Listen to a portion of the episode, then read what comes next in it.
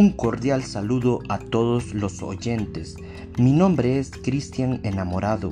Soy estudiante de la carrera de Derecho de la Universidad Nacional Autónoma de Honduras en el Valle de Sula, UNABS. Actualmente curso la asignatura de Derecho Administrativo 2, impartida por la abogada Carmen Lilian Orellana. A continuación haré la locución de un tema relacionado con dicha asignatura.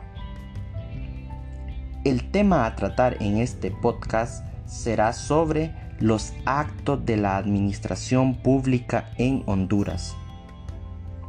A manera de introducción, la administración pública se clasifica en administración pública centralizada y administración pública descentralizada. Ambas están constituidas por una serie de órganos que forman parte del Estado de Honduras. Estos órganos o entidades toman decisiones en materia administrativa a través de los actos administrativos. Como lo mencionamos anteriormente, este podcast estará enfocado en los actos administrativos. En relación a eso, es importante saber ¿Qué son los actos administrativos? Acto administrativo es toda declaración de voluntad administrativa, es decir, son las decisiones tomadas y emitidas por los entes u órganos de la administración pública. Decisiones que tienen efecto jurídico sobre los particulares. Seguidamente, es importante saber mediante qué formas se emiten los actos administrativos. Según el artículo 116 de la Ley General de la Administración Pública, los actos administrativos que emita la Administración Pública centralizada y descentralizada serán a través de decretos, acuerdos, resoluciones y providencias. Los decretos son los actos que emitirá el presidente de la República de forma privativa o personal o en consejo de secretario de Estado. Los acuerdos son emitidos cuando los particulares intervienen como parte interesada. Los puede emitir el presidente de la República, los secretarios de Estado y los órganos subordinados según el orden de su jerarquía. Las resoluciones son las que ponen fin al procedimiento administrativo. También es importante señalar que la forma anormal de ponerle fin al procedimiento administrativo son el desistimiento y la caducidad. Las providencias se emiten para darle curso al procedimiento administrativo.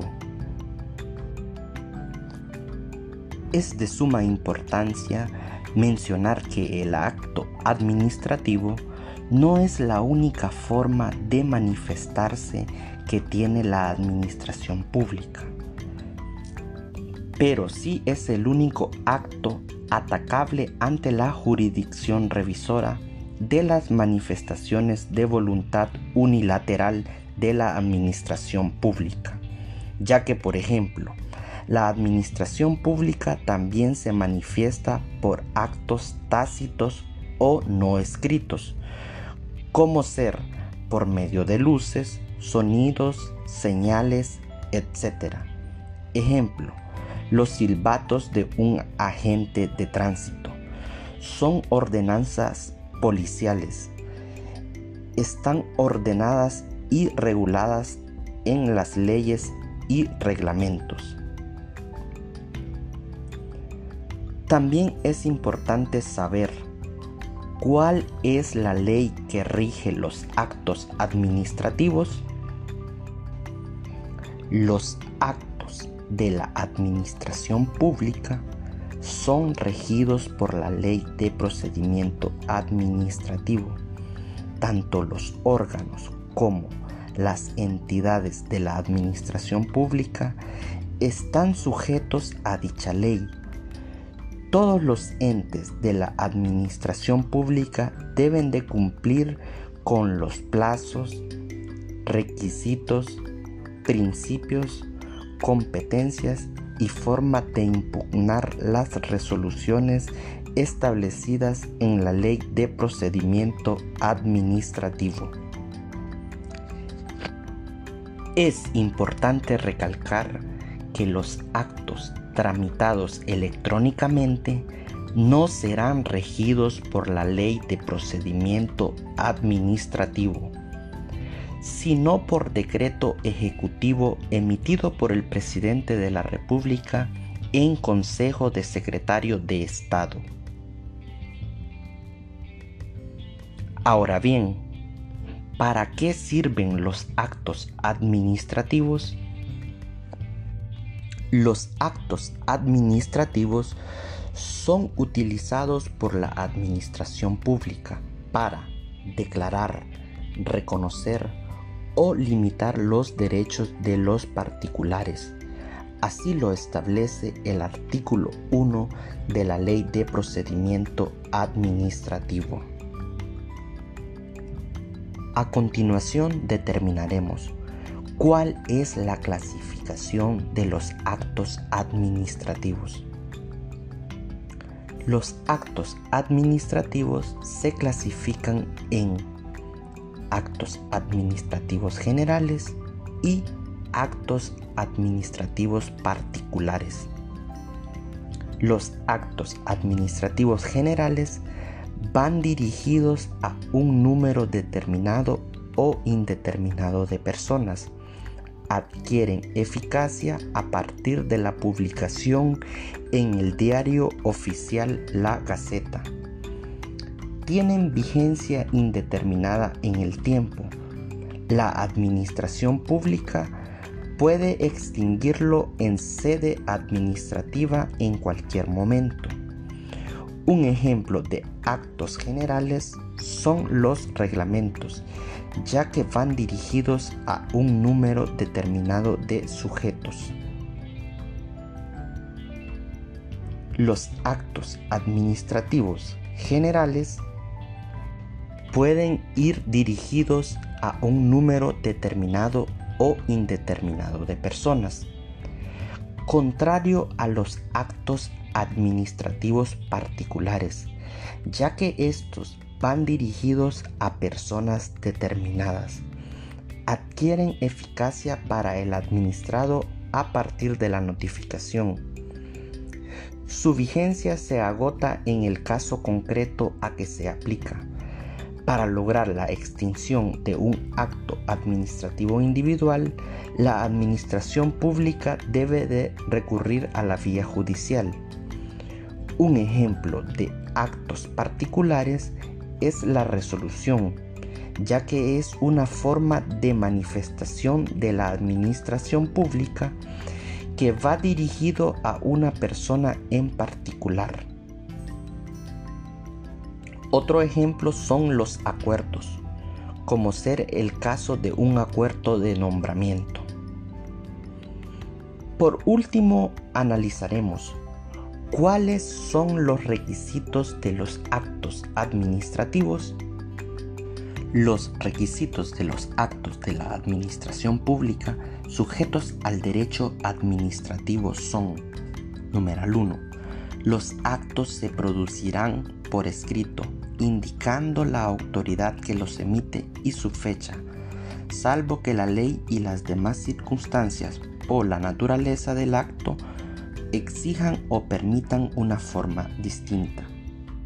Numeral 2. Los actos serán dictados por el órgano competente, respetando los procedimientos previstos en el ordenamiento jurídico. Numeral 3 el objeto de los actos debe ser lícito, cierto y físicamente posible.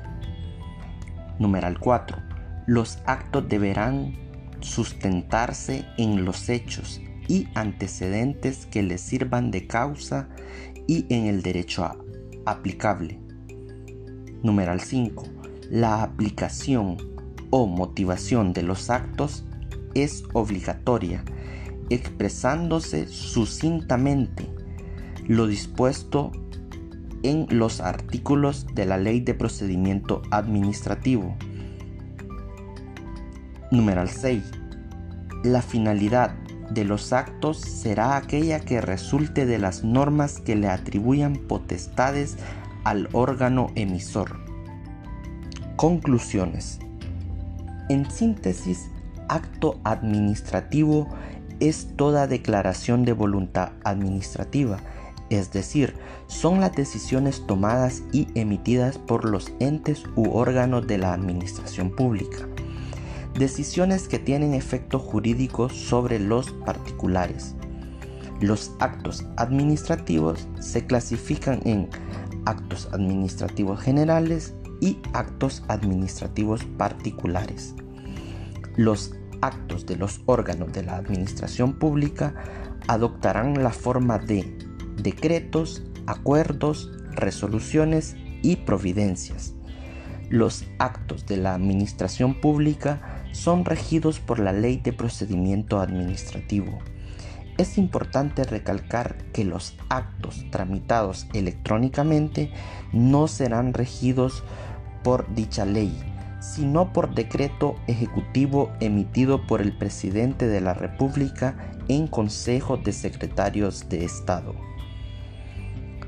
Los actos serán dictados por el órgano competente, respetando los procedimientos previstos en el ordenamiento jurídico. Bien, hemos llegado al final de nuestra temática, esperando haya sido de mucho provecho para cada uno de los oyentes. Un placer haber compartido con ustedes mi análisis sobre los actos de la administración pública en Honduras. Para realizar este podcast, hemos tomado como fundamento la Ley General de la Administración Pública y la Ley de Procedimiento Administrativo de la República de Honduras. Muchas gracias por su atención, que estén bien.